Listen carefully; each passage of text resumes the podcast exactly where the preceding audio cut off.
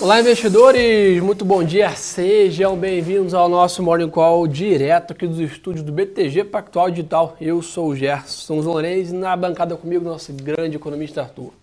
Olá pessoal, tudo bem? Bom dia. Bom dia, Arthur. Vamos lá, né? Se recuperando aqui ontem né, do, do, tsunami, né? Realmente um dia de forte aversão a risco aqui no Brasil. Né? A gente vai realmente investir bastante tempo comentando com vocês sobre isso. Mas tradicionalmente começar falando um pouco do mercado global. O mercado global abre hoje novamente leve queda. Né? Temos o grande destaque do dia aí, né, Arthur? Decisão do BCI e somado também, né, pedir seguro-desemprego. Pois é, acho que a grande agenda já começa logo mais, aí daqui 15 minutos, né? Primeira divulgação do BCI, lá o seu comunicado, né? Eventualmente que o mercado espera é alguma modificação muito marginal na sua, na sua política monetária, né, no seu programa de compra de ativos. A gente já, vai, já vem tendo sinalizações semanas, né, o que tem é, em relação ao dólar, né? E quando o euro se fortalece, isso acaba também ajudando um pouco o real, né? Então a gente teve ali o real chegou a bater 5,40, né? Algumas semanas atrás, chegou agora voltou para baixo de 5,20. Teve uma colaboração, né, com esse movimento do euro. Se a gente tiver essa consolidação, né, nesse evento de hoje aí às 8h45, depois 9h30 a Lagarde, né, que é presidente do SCB, fala, se a gente tiver a consolidação desse evento, a gente pode ter pelo menos vindo lá de fora, né, uma acomodação um pouco melhor em termos de movimento de dólar. Né? Então, por isso Boa. que esse evento é relevante para o mercado e relevante aqui também é, para o nosso, nosso mercado doméstico também. Perfeito. Então, ficar de olho nessa na manhã, né, como o Arthur falou muito bem. Além disso, temos pedido de seguro-desemprego nos Estados Unidos e o presidente do Fed de Nova York, o John Williams, também né, faz alguns comentários hoje. Então, bom ficar atento. O mercado lá fora abre, S&P 0,2 de queda, Londres, Europa cai um pouco mais, é, talvez aí de olho nessa questão toda da decisão logo mais.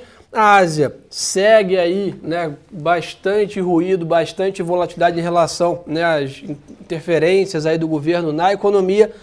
Nessa madrugada, né, o índice aí Hang de Hong Kong caiu 2,3% com a notícia que o governo chinês irá ficar ainda mais restritivo com a indústria de games. De, né? Papéis da Tencent caíram 8,5%. Tencent, a Meituan, todas essas empresas de internet, né, do setor de internet que a gente chama lá na China, né, já vem, enfim, é, sofrendo um pouco mais aí nas últimas, nos últimos meses, hoje acaba consolidando também mais um dia desse vetor, né, a bolsa ali da, de Hong Kong, né, acabou sofrendo um pouco mais até pela participação relativa desses ativos nos índices, né? De uma forma geral, a Ásia ali com um tom um pouquinho mais pesado também, né? Os mercados emergentes já amanhecem né? nesse, nesse, nesse vetor. Lembrando que ontem, né? apesar do, do clima doméstico aqui ter, ter feito preço, né? a gente viu também os mercados emergentes também, negativos. Então não dá para jogar tudo na conta né? do, do fator doméstico. Né? A gente teve também ventos externos é, um pouco mais pesados. E ainda em China, né? aproveitando, acho que você já, talvez ia comentar, não, né? a gente teve a divulgação de dados de inflação lá. Né? Então, Sim a parte de inflação ao consumidor né, era esperado uma alta de 1%, veio 0,8%, marginalmente abaixo ali do esperado, principalmente por uma deflação de preço de alimentos, né, envolvendo carne de porco, etc. Mas a parte de, de produtor, né, do PPI, que a gente chama, índice de preços ao produtor, veio acima do esperado. Qual que é a relevância disso? Né? A China é um grande hub aí mundial, né? exportador e tudo mais. Quando você tem o lado do produtor, esse PPI um pouco mais pressionado, né? você acaba exportando também um pouco essa pressão de preço para o mundo. Né? Então, se ela vem um pouco acima do esperado, naturalmente o mercado acaba reajustando um pouquinho na inflação aí, implícita é, é, nos outros mercados, principalmente aqui no Ocidente. Nas e essa, esse debate de inflação é o debate do momento, né? seja na, nos emergentes, seja nos Estados Unidos, né? sem dúvida, e aqui no Brasil. Exatamente. Com certeza é o que a gente tem discutido. Exatamente. Então, como nós já comentamos, recapitulando só os horários para vocês aqui, 8h45 da manhã, daqui a 10 minutinhos, decisão do BCI, 9h30, a Cristina Lagarde fala né, é, sobre a decisão, junto nesse momento saem os pedidos de seguro-desemprego nos Estados Unidos. Então, 8h45 e 9h30 são os dois horários chaves lá de fora para a gente ficar de olho. Dólar, leve queda, de olho nessa decisão do BCI também daqui a pouquinho. Na parte de commodities, tá? Petróleo leve alta aí, bem ali flertando com esses 70 dólares aí da WTI, que é um patamar que eu venho comentando com vocês aqui já há algum tempo, que é um patamar interessante, forte, vamos dizer assim, né, para o nosso índice é, é, de commodities em geral, né, bem positivo para a Petrobras em si. Minério de ferro não tinha como ser diferente, com toda essa volatilidade na China que a gente comentou aqui, está em queda de novo, tá? Minério cai. Em compensação, o alumínio teve a maior alta desde 2008, lá na LME em Londres. Então, interessante aí, demanda por alumínio e metais mais leves né, é, performando bem e aí tem como se expor isso aqui na bolsa também agora, né, com a CBA aí que a, fez a IPO recente. Então dá para comprar alumínio agora na B3 uhum. também, coisa que alguns anos atrás nem tinha empresas com grandes posições a isso. Mas, Arthur, vamos investir um pouquinho mais de tempo para falar o que a turma está perguntando, é claro. No Brasil, pessoal, o que aconteceu ontem? Acho que o Arthur está falando um pouquinho. Primeiro, uma combinação, vou dar a minha versão aqui, é, depois, Arthur, fica à vontade aí, casa sua. Uma combinação de fatores. Né? Uma, a bolsa dificilmente cai 4% num dia por um único fator. Primeiro, todos os fantasmas que a gente vinha comentando antes, antes ali de reforma tributária, reforma administrativa, privatização, teto dos gastos, auxílio né, é, Bolsa, né, o novo Bolsa Família, o Auxílio Brasil, tudo já vinha pesando no clima. Então já estava num cenário mais frágil. O que aconteceu? Né, o mercado ficou um pouco mais é, é, reticente, vamos dizer assim, que teremos espaço para avançar essa agenda que é muito importante para o Brasil. E além disso, pegamos o mercado global de forma negativa. Isso tudo gerou o que é, é, é, causou ontem. Né? A gente conversou com bastante clientes ontem, jornais, etc na minha visão, né, Arthur, não tem nada, eh, problema novo. o que acontece é uma percepção de maior dificuldade para resolver os problemas antigos, né? Exatamente, né? O mercado ele trabalha com probabilidades, né? Então, os riscos já estavam mapeados, como você Perfeito. muito bem colocou, né? A gente já sabia quais são os, os principais pontos de dores e oportunidades aqui no cenário doméstico. Após né, a, os acontecimentos, a gente viu aí, até por elevação de tons aí de, de membros relevantes do governo, é, é, uma, a distribuição, a probabilidade reduzindo um pouco para avanços de algumas propostas. Né? E o mercado acaba é, cobrando um pouco mais de prêmio, né, dado esse nível de incerteza que já está elevado é, né, nas últimas semanas. Eu acho que talvez o ponto ali que o mercado vai continuar, vai continuar olhando aí com mais carinho né, é a evolução da discussão dos precatórios. Né? Talvez seja o, o, principal ponto aí. Enfim, a gente tem diversas agendas para acompanhar, né? talvez a mais relevante no curtíssimo prazo seja essa, para a gente destravar todo é, o embrólio fiscal. Né? Então, acho que o calcanhar de Aquiles ali para a gente poder focar em alguma discussão, né? É, é, seria a evolução na discussão do precatório, que também envolve a, a, o Congresso, envolve o Executivo, envolve o STF. Então está todo mundo, digamos assim, no mesmo barco. Todos esses agentes políticos relevantes estão nesse, nesse barco da, dessa discussão. Esse contato que você falou muito bem, palavra-chave, né? prêmio de risco. E isso automaticamente vai para a curva de juros, eleva a projeção ali, né, a pressão né, para juros mais altos aqui no Brasil e vai diretamente para a Bolsa. Né? Então o que a gente viu ontem um clássico movimento de risk-off. Compra dólar, toma juros, né, vamos dizer assim, e vende bolsa. Então é isso que a gente viu, viu um spike no nosso CDS, um spike na curva de juros, uma depreciação né, do real e também da bolsa. Então acho que isso é o que causou, foi realmente, como o Arthur falou muito bem, aumenta o risco. O pessoal quer mais juros para emprestar dinheiro para o Brasil. Né? Exatamente. Mas vamos lá, vamos que interessa falar um pouco do dia de hoje. Tá? O mercado segue atento. Primeiro, as manifestações aí é, dos poderes, primeiro, né? A gente viu a declaração tanto do Executivo, Legislativo e Judiciário ontem, né? Pós manifestações, cada um colocando a sua, o seu parecer, né? O próprio Arthur Liro, Pacheco ontem também, né? Falando sobre isso. Então o mercado continua monitorando isso. Além disso, fica de olho nessa nessas né, é, paralisações de algumas rodovias importantes. Né? Isso porque tem um impacto gigantesco na inflação e no PIB uma nova greve dos caminhoneiros. Então o mercado fica de olho, né? Pois é, a gente teve aí entre 14 e 15 estados aí com, né, com manifestações dos caminhoneiros. A gente viu né, na, ontem, na, durante a noite, o próprio presidente, o ministro da, da Infraestrutura gravando vídeos, né, pedindo para... Liberar, né? a, Ainda que apoiando, mas assim, entendendo o motivo deles estarem lá pedindo para liberar, né, porque a gente sabe que a consequência imediata disso, como o Gerson muito bem colocou, né, é um efeito ali, né, atraso de entregas, portanto pressão de preço em alguns bens aí é, utilizados pela população, um, um delay aí da, da retomada da atividade, enfim você não tem exatamente é, efeitos positivos vindo desse, desse choque. Né? Então, é extremamente relevante a gente acompanhar, né, eventualmente, se isso vai acabar hoje, né, a gente, enfim, virar essa página, talvez um fator de risco para a gente acompanhar no curto prazo. Né? Sem dúvida, que essa percepção de maior inflação, né, automaticamente o Banco Central vai ter que dar um remédio mais amargo para a economia, que é mais juros. Se começar a precificar uma Selic de 8,5, 9, já para esse ano, pode azedar um pouco mais a bolsa. Então temos que ficar de olho 100% nisso. Na parte da pandemia, o Brasil registrou 250 mortes e 14 mil novos casos, aí queda livre. Pois né? é. A pandemia, o Brasil tendo um avanço positivo nessa questão. E como eu comentei, chegamos a praticamente 65% da população vacinada É, aqui é a primeira dose, bem, bem importante, né? Pois é, né? De, a gente né, tem vários riscos aqui na mesa, mas pelo menos um vetor positivo que o Brasil tem dado aí, digamos assim, um exemplo no mundo. A parte de vacinação e evolução da pandemia tem sido muito positivo aqui no curto prazo, né? Sobretudo para a retomada da economia doméstica. Né? Então, ainda que os riscos né, fiscais, de inflação estejam aí rondando já há algum tempo, pelo menos da parte de atividade, né, a gente tem visto bons números, né, um patamar elevado aí de vários segmentos, sobretudo do varejo, né, setor de serviços, recuperando, de certa forma, né, enfim, no final das contas, a economia real também tem a sua participação na, na, tomada de risco. Né.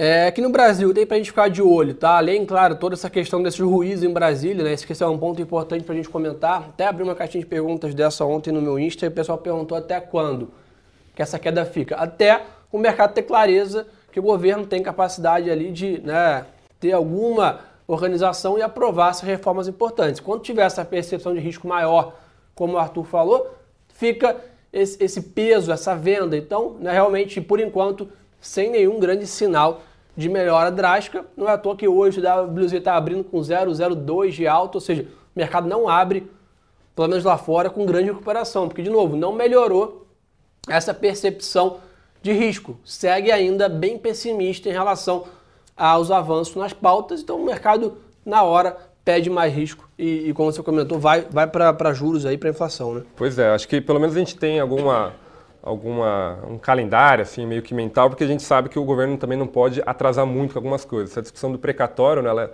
ela está intimamente ligada com a discussão do orçamento o governo precisa né ele já apresentou no dia 31 de agosto mas ele precisa dar uma cara né, mais formal para aquele orçamento, dados os desafios que a gente tem de cumprimento dos gastos ali colocados, né? E a gente sabe também, né, que há o desejo de, um, de uma modificação do programa social ali do Bolsa Família para colocar o Auxílio Brasil, e você não pode é, chegar muito próximo do final do ano para anunciar esse novo programa. Então, para você anunciar esse novo programa, você tem que resolver o precatório, aí você tem que resolver a situação política, né?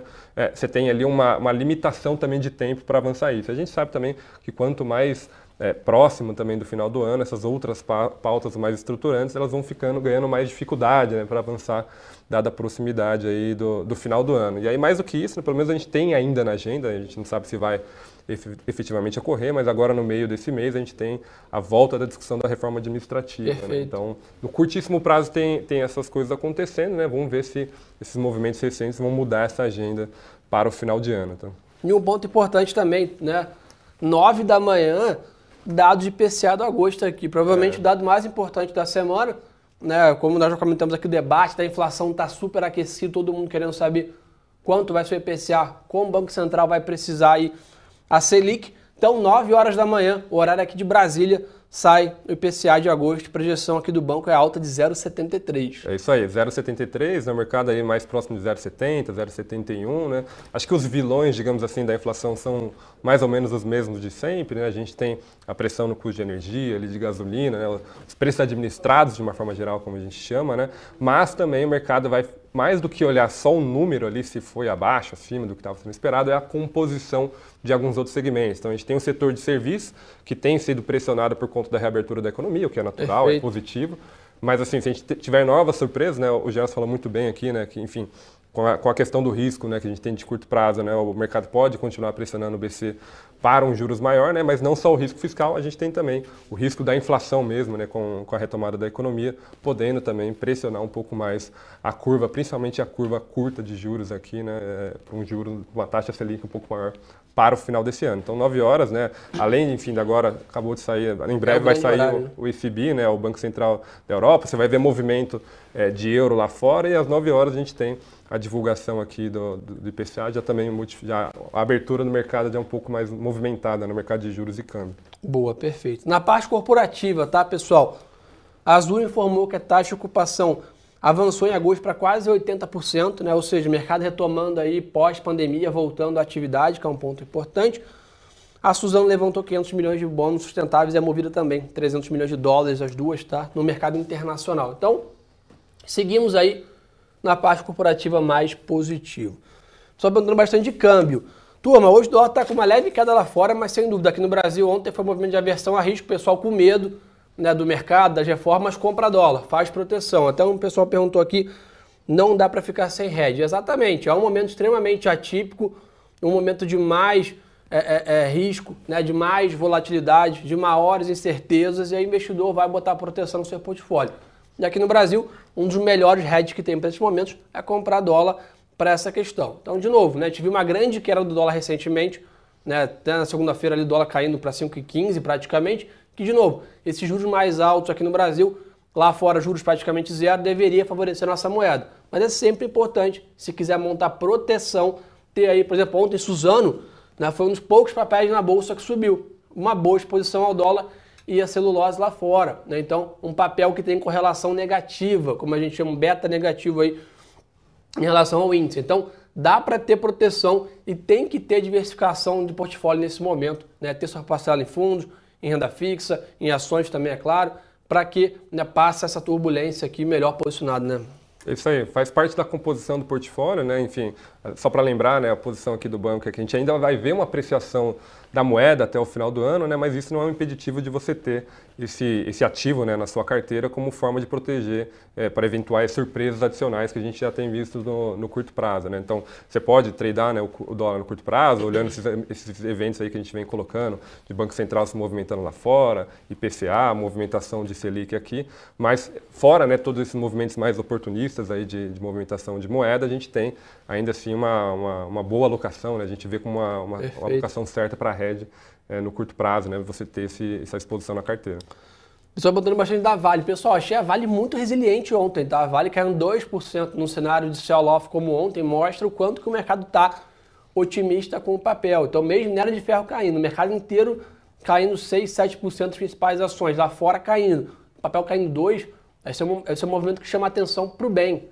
Tá? Ou seja, está tendo demanda para segurar o papel na queda. Então acho que fica de novo a entrada, vale pagar um caminhão de dividendos esse mês.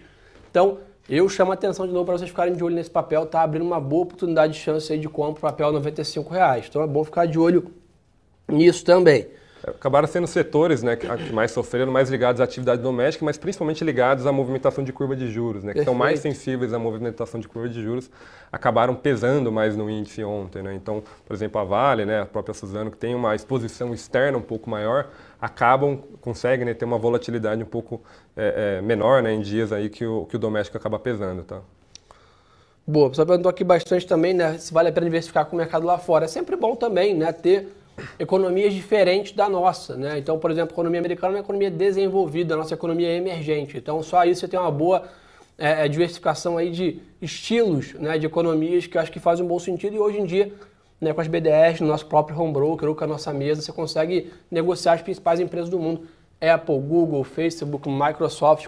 E as BDRs ali na própria carteira né, acabaram é, é, performando muito bem, né, entregando bons resultados. Para esses momentos é sempre importante ter né, essa diversificação geográfica, como o Gerson muito bem colocou. Boa. Antes de mais nada, agradecer a todo mundo aí, 3 mil pessoas com a gente online, bombando da audiência da turma hoje aqui, né, com a gente aqui nesse encontro, nesse momento mais delicado, mais difícil de mercado. E contem com a gente para tentar informar vocês aqui né, do que, que a gente tem olhado e como o mercado está performando. O pessoal perguntou dólar 5 ou 6. Então vamos lá, pelo estrutural, né, pelas contas matemáticas, pela inflação, pelos juros, por tudo, seria 5. Agora, se não resolver o quadro político ali, fiscal, etc., tá mais para o dólar estressar. Não sei se chega a 6, mas é um dólar mais estressado, vamos dizer assim. Então, estamos dependendo aí bastante das evoluções ali da pauta das reformas e quadro fiscal em Brasília, né? Exatamente, né? Tem que olhar também o, fator externo, né? A gente tem que ver é, se vai ter movimentação do Fed, a gente fala bastante aqui, né, se ele vai de fato retirar ou reduzir os seus programas de compra, isso poderia fortalecer um pouco o dólar